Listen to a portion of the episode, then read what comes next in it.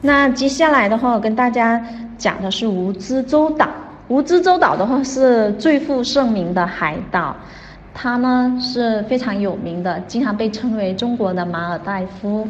这边的话海水特别的清澈啊，可以能见度可以到二十多米左右，然后呢沙滩也特别的白，就是特别适合去那里度假，老少咸宜的这一种啊，就是说。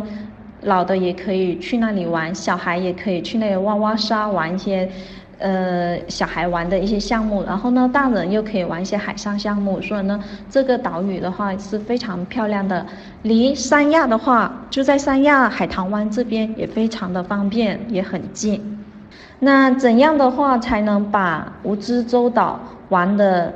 更全面呢，那建议大家买一个环岛电瓶车，因为环岛电瓶车的话，它停了几个站就可以把一些景色看得特别，就是该看的景色你都可以看到。首先呢，它会到一个海洋之心这个地方的话，停一个站下来可以环看那个大海啊。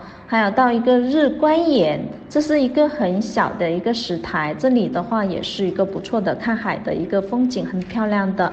还有个情人岛，那一个这边的话是普通电瓶车，它是到不了的这个这个点，豪华环岛电瓶车才能下。如果普通电瓶车您下这个点的话，还要补差价呢。